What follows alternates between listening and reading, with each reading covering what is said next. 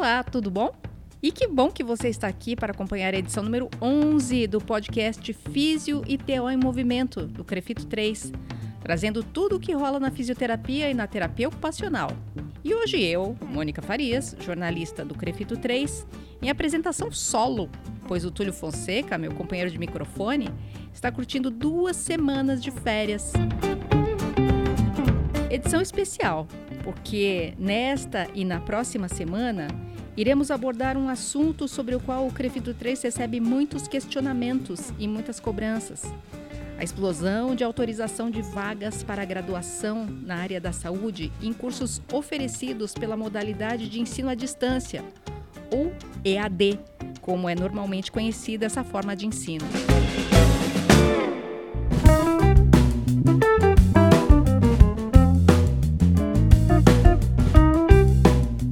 Crescimento de vagas e de pessoas interessadas na formação na área da saúde por meio do ensino à distância, que se tornou uma possibilidade real a partir do decreto 9057, assinado em 2017 pelo presidente Michel Temer, tem sido muito questionada por profissionais da área da saúde.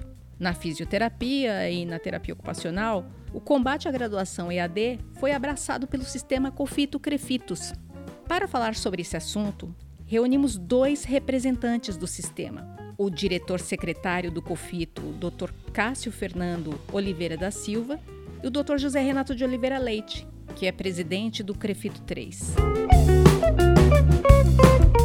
Devido à complexidade do tema, nós dividimos esse programa em duas partes. A primeira parte será dedicada às discussões sobre o EAD que ocorrem em nível federal com a atuação direta do Dr. Cássio, como representante do COFITO, no Fórum dos Conselhos de Fiscalização, e a sua participação em audiências públicas na Câmara dos Deputados sobre os riscos do EAD na saúde.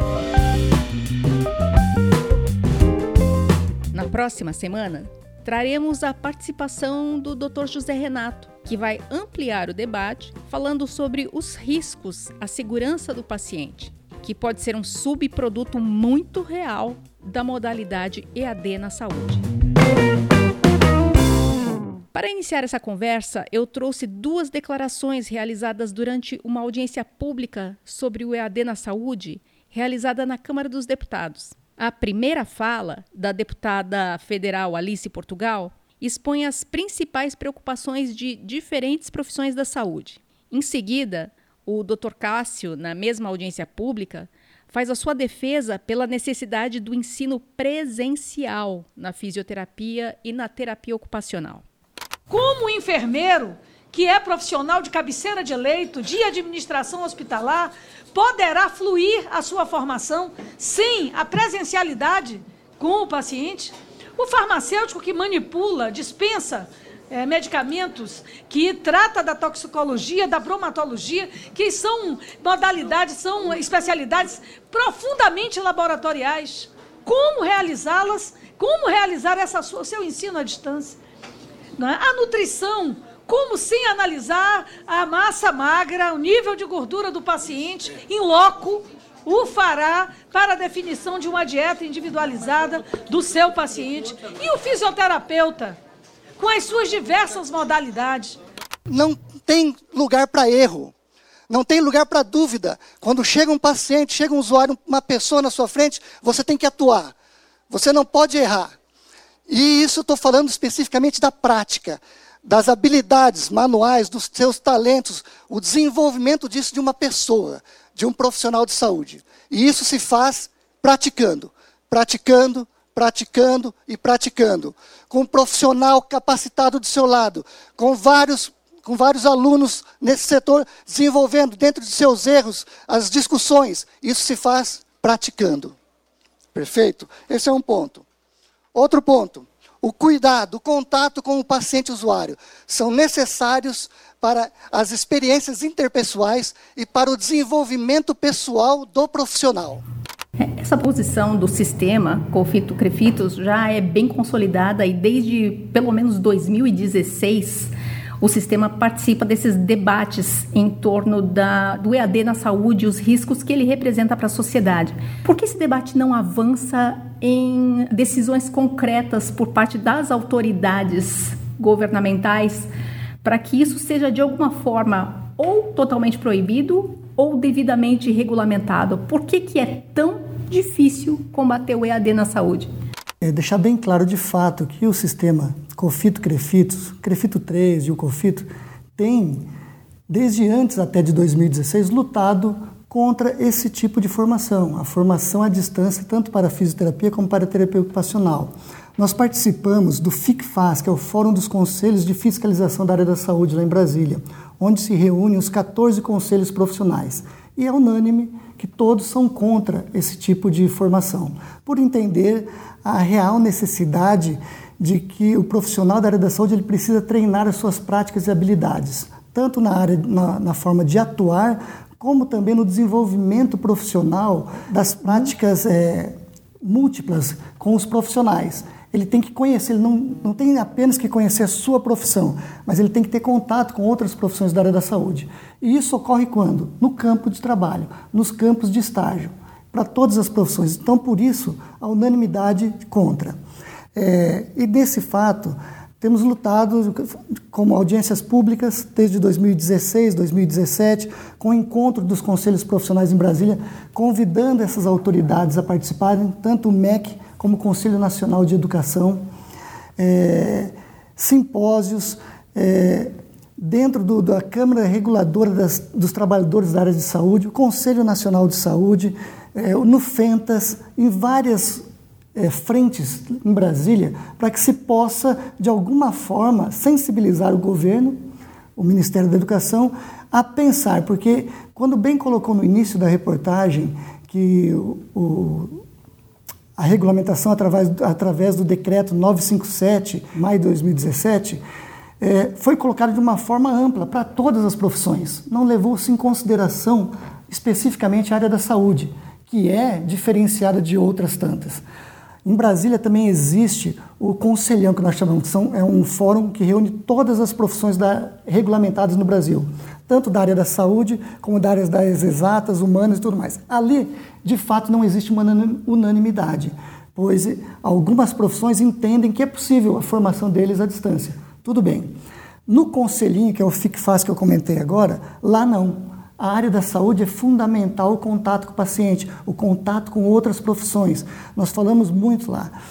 O, o, profissional de saúde, quando ele entra com seus 18 anos numa, numa faculdade, ele entra uma pessoa muito jovem e ainda com falta de algum amadurecimento. Um amadurecimento específico que nós falamos, que é o contato após cinco anos com os pacientes. A forma como foi colocado o decreto, o ensino à distância é aberto total. Ele não respeita nem, nenhuma característica de nenhuma profissão. É para todos e pronto. E aí fica quase que a critério das instituições de ensino, que têm um interesse muito grande financeiro em cima disso. Eles viram que isso é, um, é uma possibilidade de ganho financeiro muito grande, de faturamento.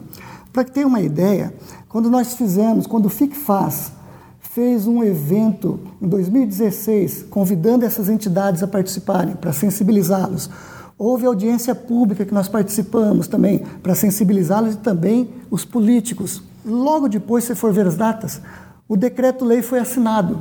E o decreto-lei veio de uma forma que, como houve um movimento social dentro dos, dos conselhos profissionais, eles fizeram um decreto-lei que aí abriu de vez a possibilidade das entidades de ensino conseguirem as autorizações para, para as escolas específicas, tanto da fisioterapia, terapia ocupacional, dentre outras. E isso é expressado nos números. Nós colocamos no início aí que eram 46 mil vagas abertas para fisioterapia em 2017, se não me engano. A nossa luta vem antes disso. Em 2019 pulou para 135 mil.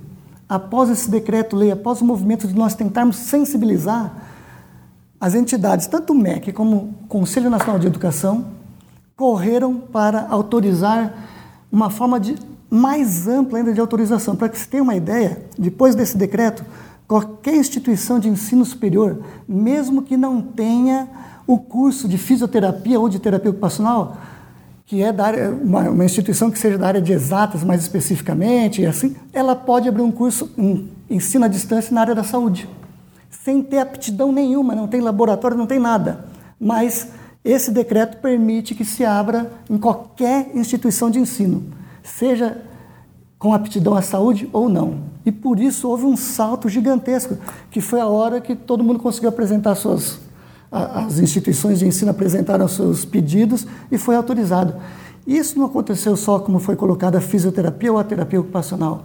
Em todas as áreas da saúde isso ocorreu, de forma gigantesca, muito grande. E isso, se, se for, serve de alento, digamos assim, para os profissionais, o sistema Crefitos, Crefito 3 aqui em São Paulo, o Cofito tem lutado incessantemente contra esse tipo de, forma, de formação. A respeito dessa falta de estrutura, como você mencionou, a falta de, de bibliotecas, a gente tem aqui uma intervenção da doutora Doris Daia, que é, representou o Conselho Federal de Enfermagem na audiência pública, falando justamente sobre isso. A doutora Zilamar colocou que ah, nós fizemos a operação EAD, já que o Ministério da Educação fa fazia por amostragem, agora não faz nenhum, fazia por amostragem, nós, por uma, uma solicitação do Ministério Público, fizemos avaliação em todos os polos do país, quando nós tínhamos apenas duas instituições, que era a Uniderp e o Claretiano. Fizemos em todos. Se nós contarmos o que encontramos, porque assim, era uma salinha, e naquela salinha era, eu não sei o que era desenvolvido ali uma salinha que tinha que ter biblioteca, que nós nunca encontramos um volume que era de assunto de enfermagem. Nenhum. Tinha uma porção de coisa lá de livro, mas não tinha nenhum assunto. Uh, não encontramos laboratórios, encontramos endereços que é impossível né? Ela já citou que nós encontramos no fundo de uma padaria, mas nós encontramos em fundo de residência polos de apoio presenciais. Essa questão da, dos polos presenciais é uma das, um dos pontos críticos da formação EAD. O MEC ele garante que, mesmo sem fiscalização, porque no começo havia uma fiscalização por amostragem e agora, como foi dito no áudio da doutora Doris Daia, nem essa fiscalização é feita, ela é feita no, na sede né, da instituição e é um dos pontos críticos. Eu não, eu gostaria que o doutor Cássio comentasse como isso pode ser, primeiro, aferido na formação EAD de fisioterapia terapia ocupacional e que danos específicos esse sistema EAD pode levar para os futuros pacientes desses futuros graduados no sistema EAD. Como a doutora Doris muito bem colocou aí, é, é temerário. A forma em que o MEC trabalhou e tem trabalhado nesse aspecto é temerário. Veja bem, hum, existem os polos de apoio aos ensinos à distância. Esses polos, para que se tenha uma ideia, ela tocou em algum ponto, mas o Ministério Público, em parceria, digamos assim, com a enfermagem, com o Conselho Federal de Enfermagem, pediu um estudo que eles fizeram, o pessoal de enfermagem fez, o Conselho Federal de Enfermagem fez, durante um ano e meio, se não me engano, indo em todos os polos aprovados pelo MEC para o ensino à distância em enfermagem. E como ela colocou aí, de forma bem resumida, encontraram endereços que, na verdade, assim, não existia. Posto de gasolina, padaria, casa, salas, quando era alguma sala comercial, totalmente sem estrutura alguma. Isso só demonstra a total inviabilidade da formação, da capacidade e competência desse profissional atuar depois disso. Porque ele, de fato, ele está sendo é, desamparado pela própria instituição de ensino. Então, as consequências disso são gravíssimas dentro da fisioterapia e da terapia ocupacional, porque nós trabalhamos com o ser humano. E se assim o for, não terão capacidade de de fato resolver os problemas das pessoas, trazendo que prejuízo para a população e o grande e, a, e o grande objetivo nosso é a proteção da população, trazendo prejuízo à saúde da população, ao próprio profissional formado dessa maneira que acaba estando sendo prejudicado Tá, está sendo enganado, na verdade, pela instituição de ensino, porque isso não é uma formação competente para um profissional de saúde. Para que você tenha uma ideia, como o MEC não, não faz essa, essas visitas em loco, ainda mais agora, nesse instante, é, e nem tampouco respeita a, a, a, o que seria os critérios para um, um ensino presencial, a própria enfermagem denunciou já que, se não me engano, são 4 mil horas a carga horária mínima para a formação, tanto da fisioterapia como da enfermagem, a terapia ocupacional são 3.200. Os próprios vários cursos de enfermagem que eles auditaram de EAD não respeitam nem a carga horária mínima do curso presencial, porque não existe uma legislação exigindo isso. Então, as faculdades têm se aproveitado disso até para abrir cursos com carga é, horária inferior à presencial. E isso ocorre, eu, posso falar assim de, de, conhecimento que ocorre em todas, porque eles aproveitam desse momento. Isso falando da teoria. Se nós formos entrar na prática para fisioterapia e para terapia ocupacional, é praticamente, eu posso arriscar falar assim, conversei já com alguns profissionais que atuam nessa área, que fazem os cursos, será em torno de 50% a 60% a prática em relação ao curso presencial, menor. Então é 50% menor do que um curso prático hoje, um curso presencial, desculpa. Então, as consequências. As consequências são as piores possíveis para a população. E o próprio profissional está sendo enganado, porque ele não sai com uma formação competente para que ele possa desenvolver aquela, aquela função.